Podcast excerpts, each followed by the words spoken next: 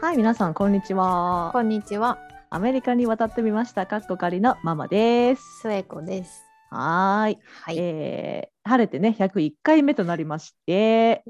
はーい、イエーイ。えー、101回目の今回、嬉しいニュースがあるんですね。うんはーい、新しいアメワタファミリーが加わってくれました。その奥にははいせっちゃん、他にはスイスですね。スイス、 Switzerland。Switzerland といえば、といえば、私パッと出たのは2つあって、1つはた まあ食べ物のうん。チーズフォンデュ。うん。チーズがうまいっていうのと、うん。えっ、と、もう一つは私、ホームステイを初めてアメリカでした時のハウスメイトがスイスの子で、おー。セルマって名前の、まだ今でも覚えてるんだけど、うんうん、あのマイケル・ジャクソンの大ファンで、でマイケル・ジャクソンにどうにかしてファンレターを渡したくてアメリカに留学しに来たっていうつわもので、へー。で彼女5カ国語ぐらい喋れて、うんうんでその時点でも英語ペラペラだったから、私からすると、うん。だからこの子なんで語学学校に来たんだろうぐらいの感じだったんだけど、あのハリウッドから近いとこだった、まあ、近いっつってもそんなに近くはないけど、まあ、一応 LA のうん。中の語学学校だったからきっと多うん。分その、どうにかしてマイケル・ジャクソンに会いたかったんじゃないかなと思うんだけど、うんうん。彼女のことを思い出しますね。いい子だったし、ううん。ん。そうそう、えーでもさスイスの話ちょっとずれちゃいますけど、うん、マイケルやっぱりすごい影響力だったみたいだから影響力、うん、もう全世界にね、うん、だからさあ中曽根里乃さんとかもさ、ああそうだね。ねうんマイケルに会いたいからマイケルと踊りたいからアメリカ行ったとか言ってたし、うんだからうん。こうそこまであこう全世界から人を引きつける人物だったんじゃないでしょうか。そうだね、うん。そう私も小さい頃はさよく分からなかったけど、やっぱり大人になってやっぱアメリカに来てすごい影響力の人だったんだなってやっぱだから、うん。彼が亡くなった時とかすごかったもんね、そうだよね。うんこっちすごい衝撃だったから、うんうんうんうん。そうそう。彼女もなんかた運よくタクシーの運転手さんが、うん。えー、とマイケル・ジャクソンのカリフォルニアのハリウッドのおご自宅を知ってたのかな、へー。だからそこまで連れてってもらってうん。守衛さんっていうかに手紙を渡してきたって言って、うん。すごいなんかホクホクしながら帰ってきたのを覚えてる。で、スペイン人の、なうん。エリえ名前だったかな？スペイン人の子がいたんだよね。一人すごいうん。モデル体型のうん。キャピキャピした子が。うん。でその子と3人でなんか「うわーすごいねおめでとう」って言った記憶がある。へえ、そっか。うん。私もスイス人の学生を最近教えたんだけど、うん彼も5カ国語ぐらい操ってたよ。羨ましい。聞いてみたの、うん。なんでって言ったらやっぱ周りが囲まれてるからいろんな国に、うんだからもう自然然とそのイタリア語しゃべる子スペイン語しゃべる子ドイツ語しゃべる子っているんだって、うん幼なじみに。だからそこでピックアップするって言ってて、うん、うんだから、なんて羨ましいんだと思ったよね。日だ本よね。日本人からするとだよね。すごい日本人からするとなんか不思議な世界だよね。まあすごい不思議。こう考えたらわかることなんだけど確かにこう常にそういう言語に囲まれてて常に聞いててうんでしてたら自然とねちっちゃい時からうんうんそういう環境だったら分かっていくっていうのは理屈ではわかるけど、うん、そんな何5カ国語も、そうどうやってだからどうやって脳にうん整理して入れてるんだろうってのがすごい不思議で私は英語でいっぱいいっぱいだったからさ、うんうんうん。なんかいいなと思った羨ましいなと思って、そね。でその時迷子になった私言ったっけ？LA で迷子になったって。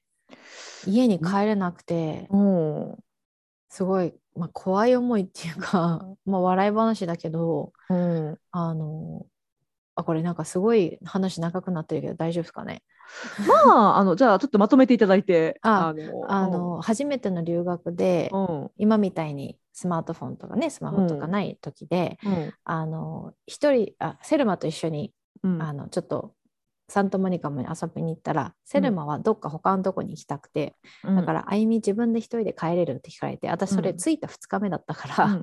マジでどこにいるか分からなかったんだけどなんとなくバスのルート覚えたから多分行けるかなと思ってあと「ノー」って言って迷惑をかけるのが嫌だったから「イエス」って言っちゃって。うん。で帰ろうと思ったら案の定わけわかんなくなっちゃって。うん。であの泣きながら花屋さんに駆け込んでうん。花屋さん優しいから多うん。分花を売ってるぐらいだから、うん。優しいだろうと思って、うん。行って唯一持ってたあの留学ジャーナルってとこから行ったからその緊急用連絡先みたいな。24時間かけて OK なとこに、なんか「I need to call this number」みたいなこと言って「うんで I, I am lost」みたいな感じでさ、言ってそしたら「いいよいいよ使っていいよ」って言って電話貸してくれて電話して、ホームホストファミリーのホストママとつなげてくれて、ホストママにどこにいるか分かるって言われて「なんとかって花屋さん」って言ったら「ああ分かる分かる」っつって来てくれて。うんうんうんうん。であの、ね、泣い泣いてるアジア人がさ花屋さんの中で待ってたらうん営業妨害になると思ったから、まうん。中で待ってていいよってすごい言ってくれたんだけど「Thank you Thank you」って言って、うんでそのまま外に出て外のうん。駐車場で待ってたんだけど、夕方6時7時の LA のさ、うん。まあちょっと日が暮れ始めてる時だからさ、オープンカーに乗った2人のな、うん。やんちゃボーイたちがぐるぐるこの私のえ使ーってるブロックを回り出して、で私の前を通るためにピッピーってするわけよ。あ私も、うん。私ここで死ぬんだと思って。怖いよね。16歳の末子を思ったわけです。あうん私は LA に骨をうずめるんだって。うん。そしたらホストママが来てくれて、うん。乗り込んだ瞬間ブワーって泣いて「I'm sorry I'm sorry」って言ったら「なんで謝ってるの?」ってうん。迷惑かけたからって言ったら「あなたは異国の地に2日目で英語も喋れないのに私に連絡をちゃんと取ってきたでしょ」って、うん。あなたの責任じゃないんだからまず泣くのをやめなさい。うん。I'm sorry っていうのをやめなさいってうん。言ってすごいなだめられてうん。で帰ってきたセルマがめっちゃ怒られて「なんであゆみを一人で返したの?」みたいなマさんに「ごめんセルマ」と思って私のせいだみたいな後からセルマも部屋に来てうんごめんねって言ってくれて、No, no, うん no, it's not your fault みたいな。感じになったのを覚えてる。なるほどね。うんはい。あの、私もそれを聞いて、自分がボストンで迷ったことを思い出しましたけど、うん怖いんだよね、外国で迷うの。そうなのうんよ。わかんないからね。わかんないで。私もその時、英語そんなに達者じゃなかったし、うんなんか、バスの案内とかもかろうじて聞けるぐらいのさ、感じで、だったから、だから多分、なんか、私の場合はそのバスに乗って乗る方向を間違えちゃって、はいはいはい。それでどんどん家から離れていって全くわけわかんないとこ行って、なんかあやばいってなってそれでこうさすがに違うと思って降りたとこ降りた時にはどこかわかんなくって、はいはいあはのあもう私ダメチーンってなって それそれでねどうやって帰ったかちゃんと覚えてないんだけどい。うんでも私も頑張ってホストファミリーになんとか電話したかうん。なんかしたんだろうねそれでうん帰れたけどやっぱそう怖かった気持ちはすごい覚えてるよね。そうんうんうんう、すごい怖くてね。なんか、でもさ、そのその日の夜だったかな、親と電話で話したんだけど、言えないの。留学を押し切ってきてる、来させてもらった分、うんうん。2日まで迷子になって泣いたなんて口が裂けても言えねえと思って、うんうん。すっごい声聞いた瞬間安心して泣きそうだったけどめっちゃこらえて、うん。めっちゃこらえて「あ全然元気超楽しいよ」みたいな感じで言って すっごいこらえたの、まあ、バレてたと思うけど、うんうんうん。親だからね、まあ、すぐ分かるだろうけど、めっちゃこらえたの覚えてる。うん。うん。まあそれはあの娘の愛ですな。言わなかったっていうのはね。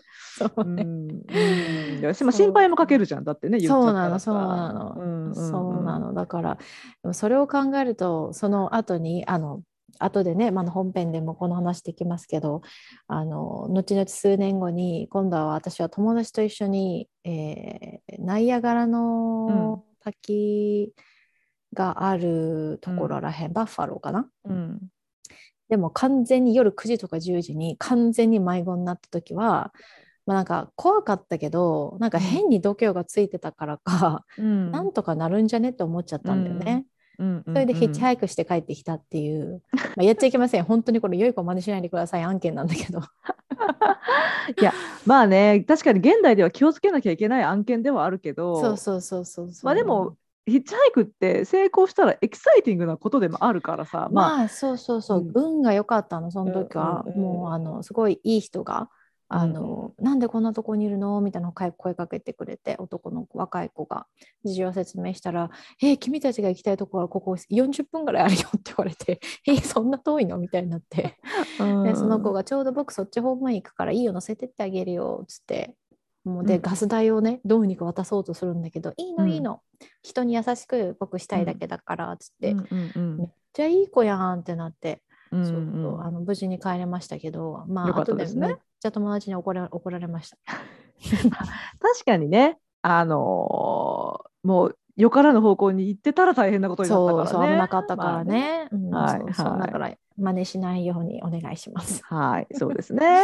まあ、あの、まあ、スイスの話からヒッチハイクをするなっていうところに なぜか移移ったんですけれども、はいまあ、スイスに戻ると、うん、あの、一個だけね、うん私は、せいちゃんチーズって言ったけど、うん私はスイスといえばチョコレートなのよ。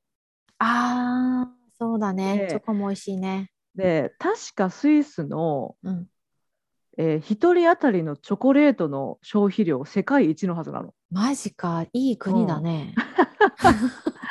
年間1人当たりのチョコレート消費量はうん、スイス一番だから、えー行きたい。そういう理由で行きたいなと思った私。あ、それはすごく私も行きたいですね。すごく行きたいですね。そうですね。うんはい。あとスイスはハイジだね。ああ、すごいあの景色がいい、うん、うん、っていうイメージがあるかな。はい、そうだよね。うん、あのーあと永久中立国。そうね。永久中立国だから、うん、あのー私個人的になんかこうゲームとかしててさ、ボードゲームとかしてて、うんなんかこうどちらにもつかない人うんにうんうんなりたいとき、私スイスだからってよく言う。なるほどね。うん、I'm Switzerland っていうんだ。そうそうそうそう。うん、まあそんな話とかね。ねはい、えーというとことでですね、あのスイスの、えーアメワタファミリーが入ってくれましたということで、いらっしゃいませ。いらっしゃいませ。はーい、わーい。はーい。じゃあ、えー嬉しいニュースから始まった今回ですが、うん今回何話すのっていうのは、うん、トピックないです。はい。今日はですね、あの取り留めもない話っていう感じで、そうですね。うん、なんとなく近況報告したり、なんか思いついたこと話したりっていう感じでいこうと思います。そうですね。いや、まあ、フリートークみたいな感じじゃそんな感じなんですけど、うん基本的に私たちエピソード取るときに、ある程度リハというか、こういうこと話そうっていうふうに、うんこの流れでいくみたいな軽くリハをするんですけど、うん今回はゼロです。ゼロです。まあはいだから、ある意味ではうん、お互いの話に対する反応とかもそのそう。より自然な反応が出るかもしれないよね。そうそうそうそう。うん、本当そうですね。はい。えー、ということでじゃあうんまあ、近況報告から入って、うんこう取り留めもない話につなげたいと思います。はい。えー最近何かありました？最近はですね、楽しいこととかいいこととか。うん楽しいこと？いいこと、うんあったっけな ちょっと待ってちょっと私から言っていい？じゃん言っ。て言って言ってあのねまあ嬉しいことうんなんだけど昨日ねうん。学生の親御さんに会ったんですよ。で、まあ、その親御さんがいい人だったっていうのも嬉しいことだったし、うん。その学生がわざわざ自分のお母さんを会わせようと思って私のオフィスに来てくれたっていうのもすごい嬉しいことだったんだけど、うん。この家族すごい面白い家族で、うん。何があってね、うん。まあ、娘さんは、まあ、確かに私のクラスにいるから日本語習ってるんだけどうんまあ思いっきりドイツ人かな、へうん。え、ドイツ人なのよ。でうん。あのでお母さんもアメリカの方で、うん。まあ白人。うん。で、えーお父さんも同じアメリカで生まれ育った白人。えで娘さんドイツ人？えっと、えごめん、まあ、おかしいじゃんね、おかしいね、うん。ごめん。えっとね、えっと、ごめんごめん。ご両親はうんアメリカ、ごめん、アメリカ人で、うん。あの娘さんドイツで育ったの、ごめんごめん。ああなるほど。そうそうそうドイツで育ったのね。うん。で、だからこう世界中をこう動き回ってる、えっと、トラベルしてるか、トラベルしてる、ルー大芝ルー大芝 世界中を旅行してる家族なんだけど、うん。まあ、お姉さんもいて、だから4人家族で白人家族なの。はいはいはいはい。だがしかし、うん。みんな日本語喋るの。えなんで？で、面白いのよ。それがね、うん。うん。あの、お母さんは確かうん。大学で日本語を勉強なさった。ほで、お父さんはどうやって学んだかっていうところまで聞かなかったけど、ううん。まあ日本に興味があって、うん。こう日本語喋れて、だからお父さんとお母さんはその子供さんがまだいない時に日本に行った。ほうほう。で日本で仕事してたんだって。へえ。ででその時に日本で子供さんできたあ、お姉ちゃん。そうそうお姉ちゃんできた、でうん妹ちゃんもできた、2人できた、でだから子供たちは幼少期を日本で過ごしてるのねへえ。だから、まあ、思いっきり白人ではあるけれども日本語はある程度のき基基礎が固められたわけへえ。でそれでその後はそのドイツに行ったりとか、うん。あのー他の場所をいろいろ転々となんか旅行してたんだと思うのね旅行っていうか、移動してたんだと思うのよ、うんうんうん。だからあの、うん、ずっと日本にいたわけじゃないんだけどあ日本語は話せるのよみんな。それであの私の学生も、うんその私のクラスにいる子ね次女の子なんだけど、もう、まあ、クラス取ってるからそのむちゃくちゃペラペラっていうところまではまだ行ってないけどうん。その基礎がやっぱりあの強いからうん。すごくよくできるのね。へえ。だからなんかお母さんと話しててうん「あそうなんですようちはいみんな日本語喋るんです」ってだからあ面白いファミリーですねそのこうんう。うんみんなねそのまあ日系人とかうん。そういうわけではないのに、うん。みんなが日本語喋れるって、すごいね。うん、だから、まあ、珍しいしあと嬉しいなってそんなね嬉しいねこううんって思いましたっていう話ですね。へえ。うんなんかこの、なんだろう。中国人とか韓国人とかアジア系の人が日本語に興味を持ってくれるのも嬉しいけど、うんうんなんだろう全く違うルーツの人たち？そうだね。うん に興味を持ってもらえるのも、うんうん。なんかちょっとプラスアルファ嬉しいっていうかなんか同じアジア圏内、アジアだったらなんかなんとなく通ずるところがね、うん少しはあるから、だけど全く違うひ例えば、アフリカアメリカンの人とかうんに日本語を興味持ってもらうと、どこでどこで 興味をお持ちにっていうなんか嬉しいよね。自分のその自分彼ら彼女らのうん。時間を費やして私たちの文化、言語を学んでもらってるっていうのが、うんうん本当そうその通りだよ。よねう。んうん、だからあの全然そのお母さんと娘さんでうん、私がいるからっていう理由で日本語で話せるのね。すげえ。そうそう。おーすごいですねってもうもう言う。へーはい。いいごうん家族だね。そういうことがありました。あはーい。うんなんかこう出張するような仕事をされてあるの？ご両親が。それがねなんそうなの。私も今話しながらね、一体お仕事は何なんだろうと思いましたよね。なんかそこまでちょっと突っ込んで聞けなかったんだけど、うんうんまあ日本にちょっと仕事で住んでましてとはおっしゃってたから、ああのまあ広島っておっしゃってた。だから広島で何かなさってたんだと思うんだけど、そうそうフットそう。ワークの軽いねなんかこういろんなうん。文化を子供に学ばせてあげ、触れさせてあげようと思ったのかもしれないし、うん。なんかすごく理解のあるご家族って感じだね。だよね、ん。うん。それでお母さん今はまあ多分娘さん2人は、うん。その大学とかでうん。こう、まあ、それぞれあのだ、うん、多分2人ともまだアメリカにいるのかな、うんうんアメリカにいるんだけどお母様はえっとスウェーデンに住んでる？えだったかなって言ってて、うんあ今はスウェーデンに住んでるんですって言ってあそうなんですかって。羨まうん いいな私スウェーデン住みたい。あそれスウェーデン好きだもんね。大好きスウェーデン。ううんんうんへえはい、というご家族でした。素敵ですね。いや私今な何があるかなって考えてて一つ思い出したのが、はい。あの2025年に日本に引っ越そう計画があるってうん。確か前も言ったんですけど、うんうん。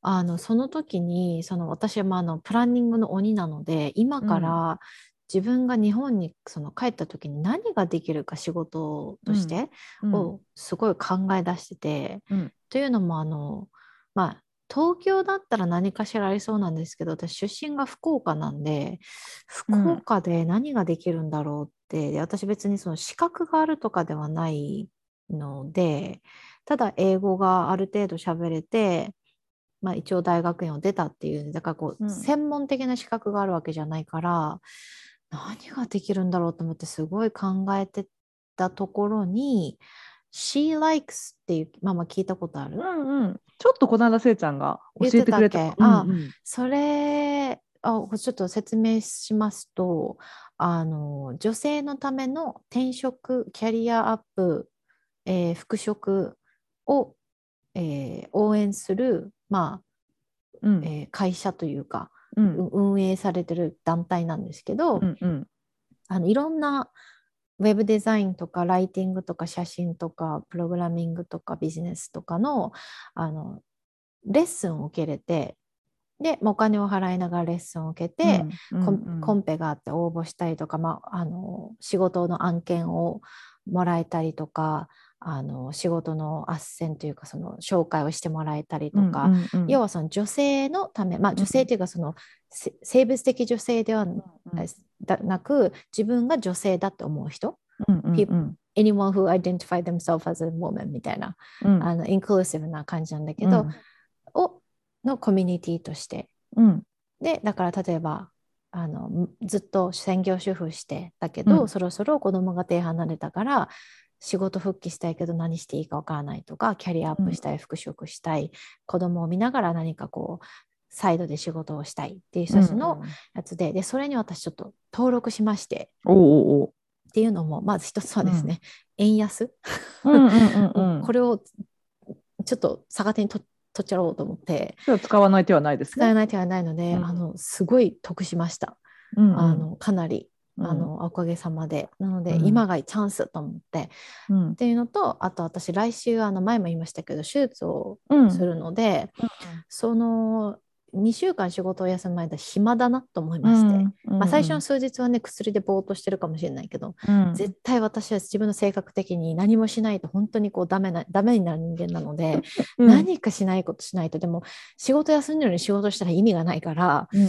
何かできないかなと思ってあちょうどいいじゃんって円安だしと思って、うんうんだからちょっとあの登録して明日、えっと、ウェルカムワークショップがあって、うん。コーチの人と会ってうんで、まあ、これからのゴールを設定していくんですけれどもなんせあの日本語で授業を受けるのがうん。高校生以来ないので うん。ちょっとワクワクしててそうだね。なんかこう、ママも、もわかると思うけど英語で授業を受けるとうん。今はさだいぶわかるようになったけど、留学生の時って、うん。英語にを追いつくのに必死だったから、うんうん。コンテンツを100%理解はできなかったんだよね。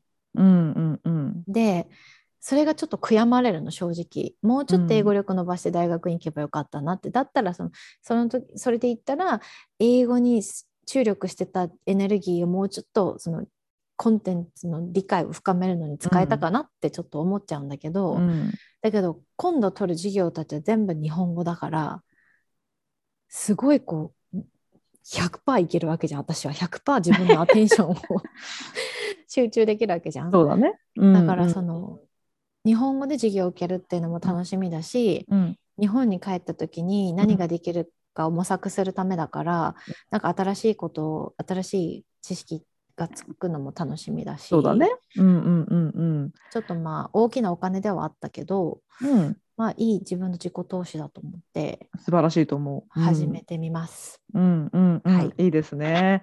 そうだよね。確かにそう言われてみたら私も大人になってうん日本でレクチャー系のものって出たことないんじゃないかなっていう感じだし。そうそうそうう。そう確かに。なんだようん、あ楽しみだね。ちょちょっとね、そうそう。楽しみでなんかいコミュニティ Slack Slack っていうチャットうんうんうん。のプラットフォームを使って、うん。なんか勉強会だったりあの、意見交換だったりこういろいろしてるし、うん。あのまママ友っていうかそのママの人たちのコミュニティもあるわけよ。だからそういうのもちょっと面白そうだなってやっぱこう日本に帰るにあたって何もファンデーションがないのがちょっと怖かったから、うんうんそうそう。であと日本に帰ってもこっちにやっぱり何回か来るじゃん、年何回かっていうか、まあ、年に1回来れたら嬉しいけどやっぱビザの関係で、うん。あの確か2年に1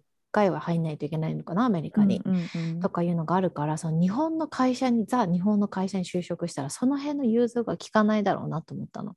うん。簡単にこっちに、ね、長期で来るなんて無理だからだったら何かこうフリーランスでもいいからリモートで手に職をつけたらインターネットがあればどこでも働けるような状況に私がしとけば比較的簡単にニックのね家族にも会いに来れるかなと思って、うんうんうんうん。そうそなるほどう、うね。ん。えー。いや、もう自己投資した分は絶対返ってきますから、うん。うん、いい方向に行くと思います。ありがとう。ちょっと、うん。ちょっと頑張ってみる、うん。えーあいいですね。うん。はい、せいちゃん、あの、これからも成長します。はい。と、私はですね、その、せいちゃんのもう少しで手術があるっていうことで思い出したんだけど、うん、あの、私この間ついに行ってきたんですよね。病院に。行きました？どこの病？あました。あれ？あの、尾てい骨。尾てい骨？うんそう。私ちょっと皆さんあの体の悩みの回でうん私ちょっとお伝えしたんですけど、うん尾てい骨が痛いんですよ。うんえどでうだったの？どうだったの？でね、結果から言うとねうん何にもないの。えー、で私もなんかまあ何にもないに越したことないんだけど、うん。逆になんかちょっと拍子抜けでうん。なんでこんなに痛いんでしょうかってなった時に、うん。先生もちょっとハテナマークで、先生もこうやってこうてちゃんと触診してくださってうん。でレントゲンも取ってほう。でちゃんとこう尾てい骨のこと調べてくれたんだけど別に尾てい骨自体は何の異常もなくって、へえだから多分問題があるとしたら、うん。多分その尾てい骨の周りのうん。ちょっとこうあの、まあ、筋肉じゃないけどはいはいはい。そこが、まあまあ、何らかの形でこう腫れてるだとかちょっとこへうあの炎症を起こしてる炎症を起こしてる可能性はあるけどうん。別に見た感じとかうん。そのでは分かんないと。へえで だからこれは里見すごい悪いけど、悪いけど分かんないって言われて。えそれはさ主治医？それともなんかこうそのまあ尾てい骨専門の先生なんていないと思うけどその先生はねあの主治医の先生ではなかったのね。主治医の先生に会おうと思ったら超待たされる感じだったから。ああはいはいはい。そうまあアメリカみたいなさ、まあね。そうだからあのそう availability があった先生にあの会いに行って、うん。そうだからまあその先生曰く、うん。まあ、骨に異常がないってことはうん。多分周りのその筋肉とか肉うん。だから、あの例えばちょっと ice pad をこう15分ぐらい置いてみてそれで良くなるるかどうか。はいはいではい。こうそれで良くなるんだったらまあ炎症ってことなのかもしれないしであともうタイラノールとかあの痛み止めを飲んで薬でね。そうそう対処するかぐらいだねって言われてへでえでああとはあの、うんこのドーナツ座布団あるじゃん。はいはいはいはい。お尻とか穴開いてるやつ。あるで尾てい骨が痛いっていう人って、まあ、そのうん。尾てい骨のこの出方とかで、うんはいはい。こうちょっとこうあの床に座った時にうん。こうい変な風に尾てい骨がこう当たって当たって痛い人とかもいるみたいだから、あのドーナツ座布団使ったら緩和されるかもって言ってくれたから、とりあえずそれ買ってうん。そしたら確かにその買った日と直後、まあ、23日はそれで結構助かったかなと思ってたんだけど、うん。昨日またやたら痛くって、うん。あのやたら痛いとそのベッドから起き上がる時とかも痛いの尾てい骨が。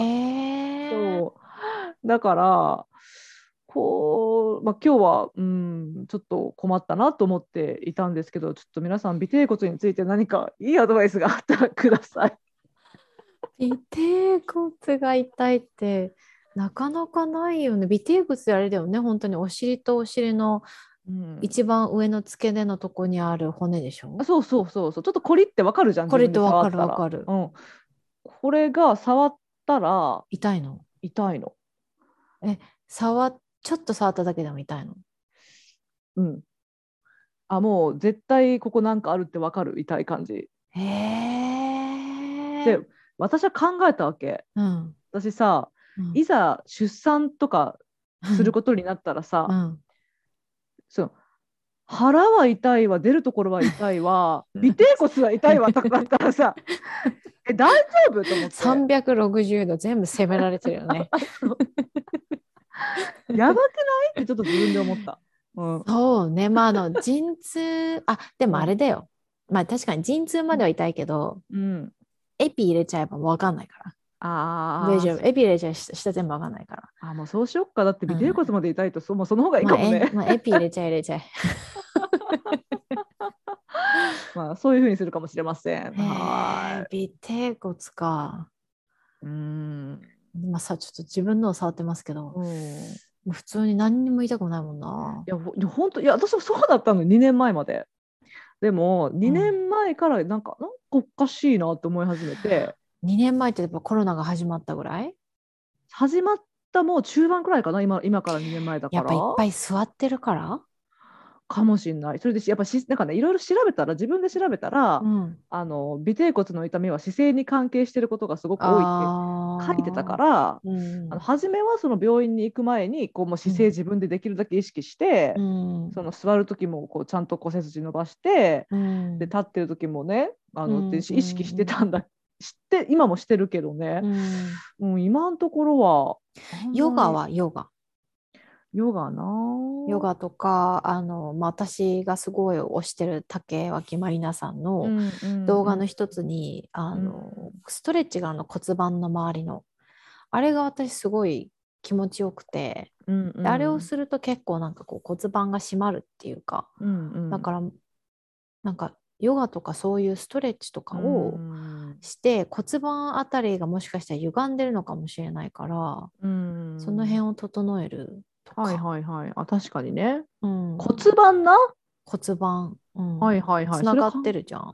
確かに。それ考えなかったけど、それはあるかもしれない。骨が絶対的に歪んでるみたいなね、そうそうそうそう。で変なところになんかこう圧がかかってるのかもしれないし。確かに確かに。うん。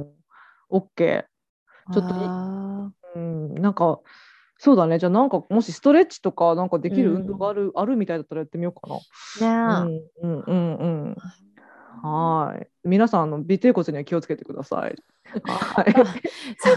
皆さんあの尾てい骨に気をつけくださいで思い出してそれで思い出したのもどうかと思うんだけど、うん。あのそのリスナーさんってことで思い出したのが、うん。私この間、うんあじゃあこの間っていうか今日か昨日か、うん。今日かな、うん。あのーまた何度も言ってるあの関西女子とドライブしようのポッドキャストを聞きながら仕事をしてたら、うん。お二人が私たちのリスナーの大半が男性なんですよねっておっしゃってて、へー。で私それを聞いて私たちのリスナーのあのそのうん。いつも国は見てるけど、うんうん男性女性に私注目したことなかったなと思って、行ってみたら見たことあるままちゃんと最近見てないかな？見てない。うん。あのね今見るとねうん。62%がうん。男性。え そうなの。私もめっちゃビビってえっと思って。ー、うん。で29%が女性。ほう。8%がノンバイナリーで2%が not specified なんだけど、私ね62%が男性にめちゃくちゃビビったの。え私も今びっくりした。すごい素直にびっくりした。私逆だと思ってたのね。私も勝手にそう思ってた。そうだから あの尾てい骨やらなんやらあの 私たち男性が6割の リスナーさんに言ってるんだと思って。いやちょっと、うん、そうなの。であの年齢のところも見るとうん今ダントツで多い45%が、まあ、半分かな、うん。だいたい半分がうん。45歳から59歳、へーだから私たちよりも一回り上の、うん。ちょっと上の年代の方々にうん。聞いていただいてるっていうのを、うん。あの発見した時にあうん。あのあのなんかごめんなさいと思ってなんかいやごめんなさいではない。大丈夫大丈夫。大丈夫かな？ありがとうございます。みたいなありがとうございまあ確かにちょっとまあ内容によっては赤裸々に話していることもあるけれどうん。あの逆に男性に聞いてもらってるって思ったら嬉しい内容もあるかなって。こう例えばそのん。子育てのこととあか。あ、そうだね。うん。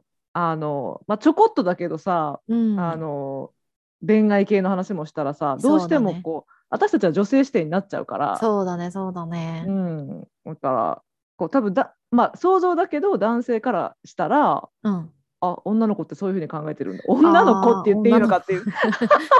女子。にしようか。女子にしようか。なノーノーを取っ払って女子にしようか。そうだね。女子ってそういうふうに考えるんだなとか逆にだって私たちが男性陣の視点聞いてる時に思ったりするじゃん。思うね。うん。確かにね。そそれで思うと一つ不思議に思っ不思議っていうかちょっとあのふとふと疑問に思ったのがやっぱりこう私たちも男性、私はね結構声声フェチなんだと思う自分で。うんうんでフェチイコール例えばうん。ニックの声が好きだから付き合ってとかそういうことじゃないんだけど、うん。キュンとする声があるの。なんていうの自分のさうん。心をわしづかみにされる声がない？ある。あるよね。だからこうポッドキャストとかあの特に音楽か、で私の好きな声で歌ってる人を聞くと、うん。すごいこうキュンってするのね、あー。特に恋愛の歌とかだと。うんうん。でそういうそういう人たちが私、うん。23人いるんだけど、うん。でそれをね昨日あの夜のドライブをしながら聞いてたの、うんうん。でもキュンキュンしながら聞いててふと思ったの、うん。男性にもやっぱりあるのかしらと思ってこういう女性の声が好き。あー。まああもちろんあるよね。私たちがあるように、男性ももちろんあるんだろうし、うん。例えばあのレズビアンの人でさうんうん。こういう女性の声が好き、うんゲイの人でこういう男性の声が好きっていう、うんあるように、うん。女性が恋愛対象の人からすると、うんこういう女性のうん。声が好きってもきっと一人一人あるんだろうなと思ったんだけど、うん。その声がどういう声なのかが分からなくて、はいはいはい。だから一般的に思うアニメのなんていうの主人公の女の子的なああいう声なのかななんかこうあアイドルのキャピキャピしたアイドルのうん。桃く桃色クローバー Z の真ん中の女赤い女の子のああいう感じの声なのか わかんないけどもそうなのかな？キャピキャピピした声って私あの子がパッて出てくるんだけど、うん。なんかどどういった女性の声がその女性を恋愛対象としてる人は、うんキュンって思うのかしら？と思って、まあまあ想像するに多分やっぱりもちろんいろいろあるからうん。そういうこう甲高いキャッキャした声が好きな方もいらっしゃるだろうし、うん。こう私なんかはあのちょっと低めのうん。あの宝塚とかでさ男役やってるような人の声とかがすっごいかっこいいと思う。はいはいはいうん。わかるわかる、うんあのうん。マヤミキさんとかね。あそうそうそう。ちょっと重うん。ね、こううん。低くてセクシーじゃん。わかるわかる。まあそういう方も絶対いるし。うんうんううんうん。んそうだね。声色。ママはどんな男性の声色が好き？声、男性の声色、うん。そうだね。男性。うん。なんかでも結構旦那の声好きかな私。ああなるほど。うん。あのーうん普通に喋ってる時のあの低さの感じで、低いもんね確かにね。う、ん。うんでもやっぱ低いっていうのが好きなんだと思う。ああ 男性も女性も。なるほどね。なんかこう、うん、低い言葉で優しいこととかささやかれたらあ男性も女性もなんかセクシー度が増す。ああはいはいはいはいはいはい はいはいはい。うん。なるほどね、うん。まあ、低いのは確かに私も好きかも。でも私多分ね低くてうん。私自分で分析したら私どんな男の人の声が好きなんだろうと思ってその自分の、あこの人いいと思ったアーティストさんたちの声を一個一個昨日ドライブしながら聞いてたら多分低くてちょっとねかすれてるというかちょっと息が混ざってる感じはいはいはいはいはい。なんかこうささやくように歌う人が多分私好きなんだと思うガンガンなんかこう声を張り上げるよりもささやくようにこうちょっと息を抜いて歌うような人が多分私それで低ければなおいいみたいな。あーだからちょっとママは知らないかもしれないけどリスナーさんの若い人だったらリンネっていう最近人がいて、うんうん。私彼の歌声はすごくいいなと思ってる。あなるほどね。うん。あー。私あの誰かっていうわけじゃないけどうん、優しいおじさんの声好き。あー。優しいおじ優しいさんおじさん。なんか誰？かまあこれは優しいおじさんが好きってことなのかな？そうだな、優しいおじさんでいいんじゃないかな。そうだね、そうだね。なんか、はい、すいません、皆さん。あの声のあの音程は関係ありませんでした。優しいおじさんが好きです。はい。優しいおじさんはいいよ。優しいおじさんはうん、い私も好きだな。そうだね。まあ、優しい皆さん好きだけどね。優しさは大事ですよね。はい。なるほど。えでも、その女性が60何パーセントっていうのはすごい驚きですね。そうなの、すごい、うんあの、驚きで。うんうん、っていうのはさ、私たち、お便りくださる方が女性が多いじゃん。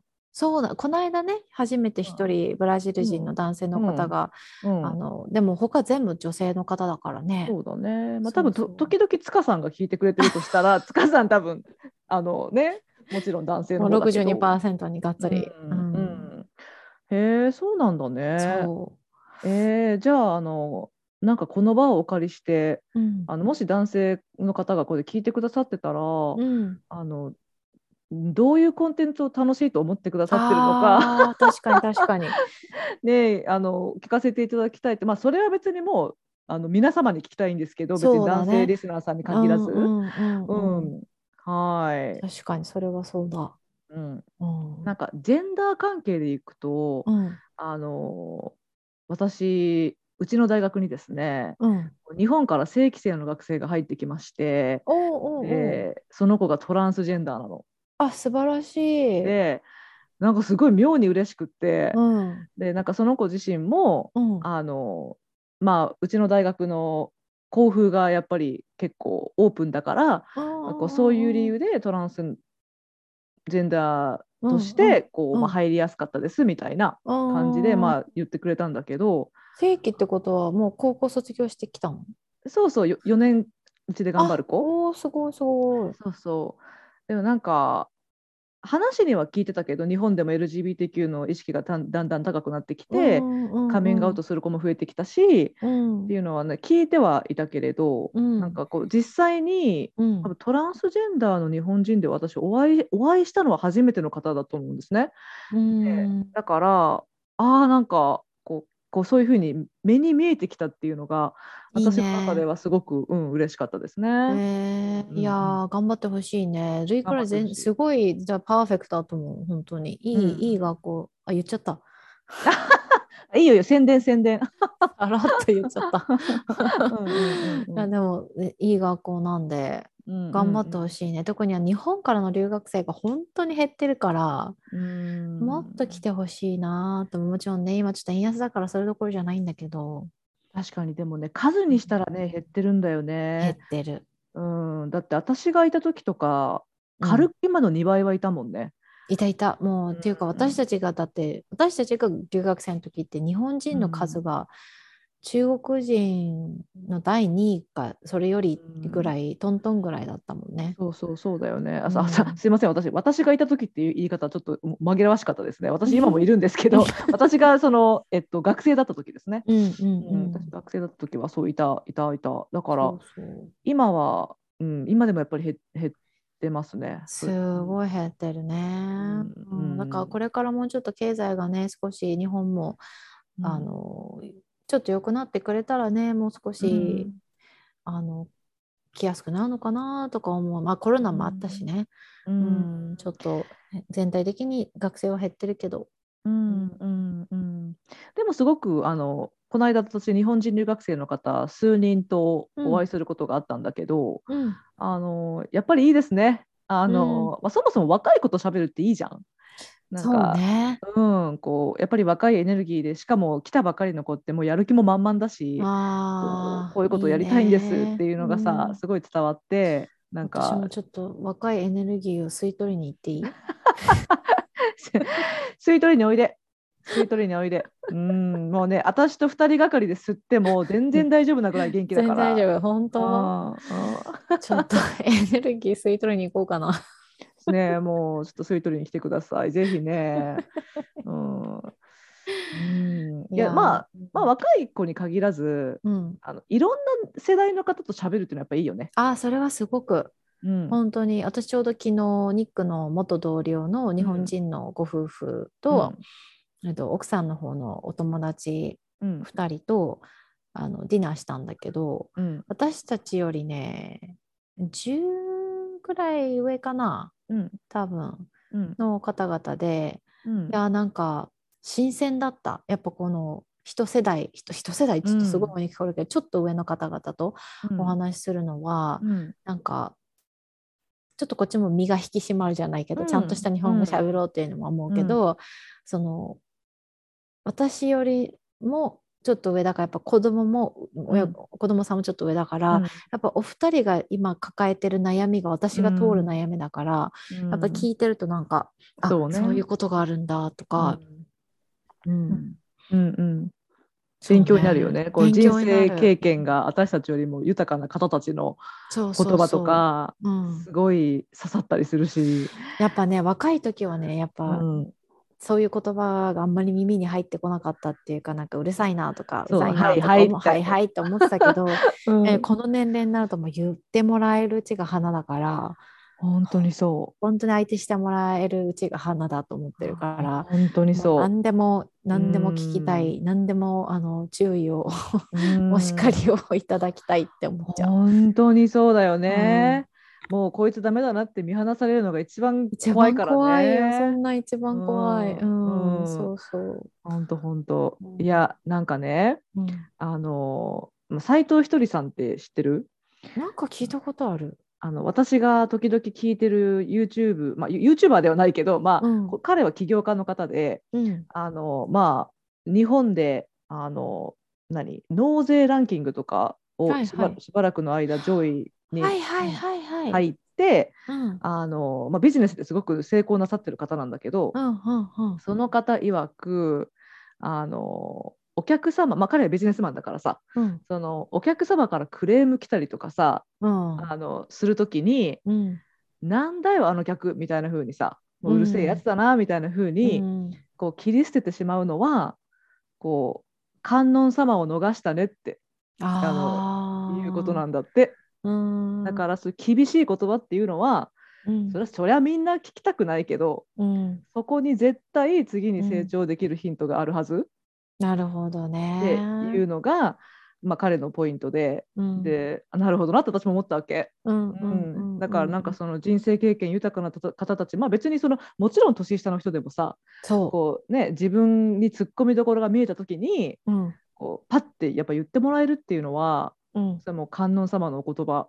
本当そうだよね。うんうんそうだよね。私はし年下の特にほらあのインタビューしてもらさせてもらった南さんとか、うんうんうんあのすごくしっかり年ししてる年下の子たちと話すと、うんすごいこうホープフルな気持ちになるんだよね。わかるわかる。なんか、あこの私たちの世代ぐらいはなんとか自分たちで頑張るけど、うん、あ下にこういうふうにちゃんとうんした子たちがいてくれてるとうん。安心するし、私もこの間あの学生1人日本人の2人ぐらいいるのかな、で1人あのあの日本人の子とこの間お話ししててもすごいしっかりしてるの。奨学金をもらってきてで自分はこういう計画を立ててるけどこういうプランもあってても全てこうがっちりこう、まあ、なんだろうプランニングをししてあってでこういう質問があるんですって言ってちゃんとドキュメントにまとめてシェアまでしてくれてさうん。あのまず最初はこちらなんですけれどもすいません今日はあのそんなにたくさん時間がないと思いますので、うん。この最初の3つの質問だけちょっとお聞きしていいですかみたいなすごいもうなんか、うん。ミーティングにいるみたいなほんミーティングなんだけど、なんかすごい丁寧にきちんともう構図があって、うん。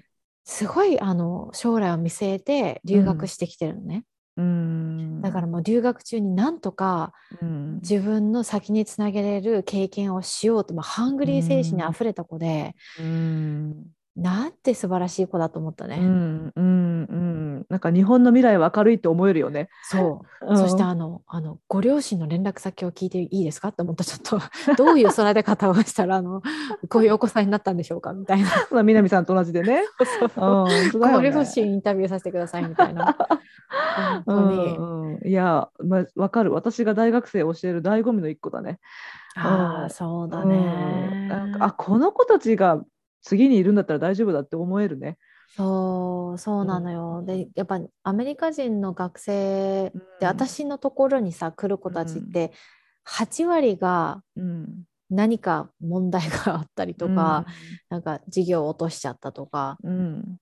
先生が嫌だとかブランディングどうしたらいいか分かんないとか、うん。まあ、8割がそういう感じだけど2割は超できるのよ。うん。なんで私のとこに来るぐらいの感じで、うんもう知ってんじゃん。なんか、うん。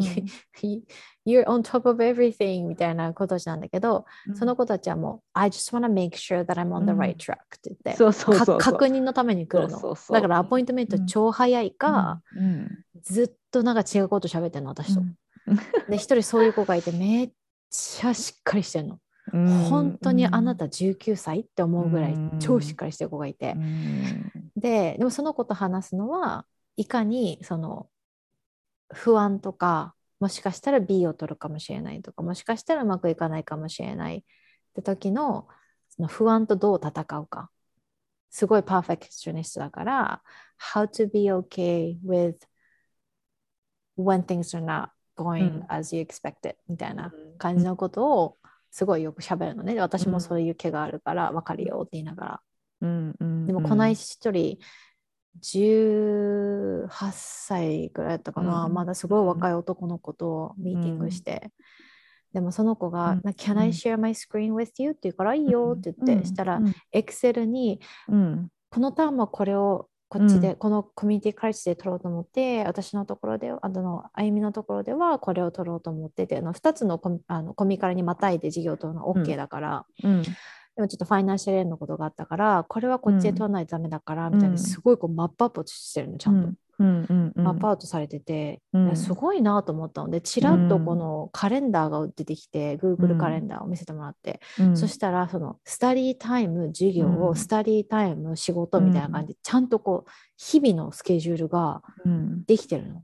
うん。で、その時何も言わなかったんだけど、彼の質問が全部終わった後に、うん。Can I ask you one random question? って言って、うん何って言うから、How did you develop that time management skills? って聞いたのね。うんで、うんって言うから、そのあなたの Google カレンダーとさっきの Excel を見てて、なんて素晴らしいんだと思ったの？って言って、うん19歳でここまで自分の計画をきちんと立ててられる子はなかなかいないから、うんどうやってその仕事もしながら授業もこなしてじあの授業を落とさずにうん。やってるの？って聞いたらなんか「あ、oh, I'm so, thank you so much」みたいな「なんか、うん It means a lot to me」って言って、彼が言った次の言葉が「うん、先月からこれ始めたんだ」って言ったのね。へ ええ先月から？って言って、うん。で彼曰くそれまでなんかこう何をしていいかがわからない状態で闇雲に来たけどなんかある時なんかこれじゃダメだと思ったんだって。こんな闇雲にしてても時間とお金が無駄だって気づいて、うん。で自分彼が言い出したのが自分はあんまり裕福な家庭じゃないから、自分でお金を稼いで学費も自分で何とかしなきゃいけないから、このままだとそれが叶わなくてどんどんダメになるからと思ってって言って、あのやり始めたんだって言って、うん。なんかもうその一言でさもうおばちゃんスタバおごっちゃろかって思った。ねあこのコーヒーでねあのもっと頑張れって思うよね。本当そう。なんかそういう子たち見ると、うん。ねなんかあ手伝ってあげたいなって思うしね。うん。うん、片やねこの間私66歳のあの、うん。生徒にめっちゃガン切れされたのあの電話で。あ。めっちゃキレられたの。初めて初めましての電話なのに、うん。うん。超怒鳴られておう終始 I'm sorry, I know this is frustrating for you. Yeah, I, I hear you, I hear you, I'm sorry って言って、終わった後に、なんかすごいギャップだなと思った。まあね、でもまあ66歳の方もね、人生ろどういう状況か分かんないからね。そうう、ん。だからもうちょっと一旦ジャッジメントを置いて、うんうん。ね、ずっとひたすら話を聞いて、うん。ちょっと、うんうん calm her down みたいな感じで。うんうんそうそうそう。そうだね。なんか、あのーそう、若い子にもね、本当素晴らしい子はいっぱいいるっていう話で、うん。あの私もちょっと自分の学生自慢をしたいんですけど、あのー一人ね、うん。今もう卒業したから20、今でもね、彼女は飛び級で入ってきたから、ほう。うん、まあ飛び級、まあ、アメリカはね飛び級っていうのが結構普通なので、うん普通は18歳から始まるカレッジライフなんですけど彼女うん16から始めたんですね。いるいる私の生徒も16歳とかの子。そうそうだから二十歳ですでにまあ4年を4年大学卒業してて、だから今卒業して日本に行って帰ってきたから 23?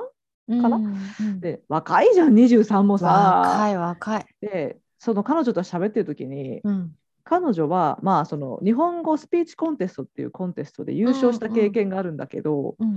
その優勝した経験について話している時にねうん。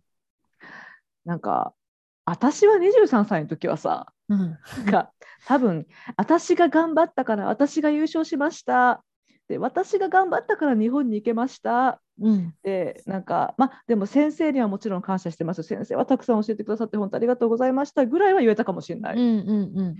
けど彼女はね違ったよ、彼女はねうん。あのいや先生には本当にお世話になって先生のおかげで本当にあのあのいいスピーチができましたしうん。あのスピーチコンテストっていうのは本当にいろんな方のご尽力があってこそ可能ですのでその受け入れ先のうん。受け入れ先のその日本、まあ、富山県なんだけど、うん。富山県の方で、うんあのきちんと私の受け入れをしてくださった方とか、あのこうスピーチコンテストというものの開催を可能にしてくださる方に本当に感謝しています。って言ってえ。何このレベルと思って。すごいね。